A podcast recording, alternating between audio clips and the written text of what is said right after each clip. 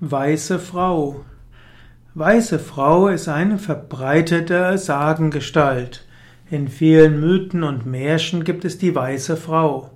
Die weiße Frau heißt deshalb weiß, weil sie typischerweise ein weißes Gewand hat. Oft hat sie hellblonde Haare.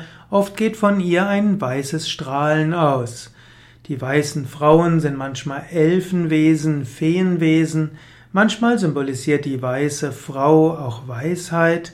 Meistens ist die weiße Frau eine junge Frau. Auch Maria zum Beispiel wird manchmal als diese weiße Frau dargestellt, gerade wenn sie jung dargestellt wird, mit blonden Haaren, weißen Gewand, Leuchten und Strahlen. Es gibt auch eine Reihe von Sagengestalten.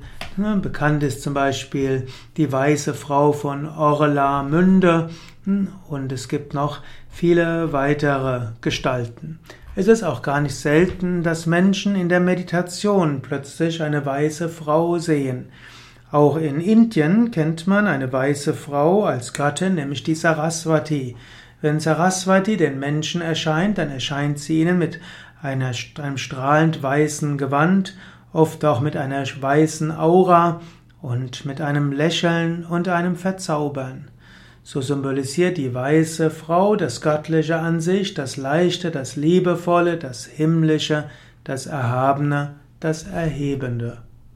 Wenn du also in der Meditation oder in einem Traum eine Frau siehst, die ein weißes Gewand hat und eine weiße Ausstrahlung hat, dann stelle dir vor, dass das Göttliche da ist, um dich zu inspirieren, dein Bewusstsein zu erheben, dass du neue Leichtigkeit und Freude bekommen kannst.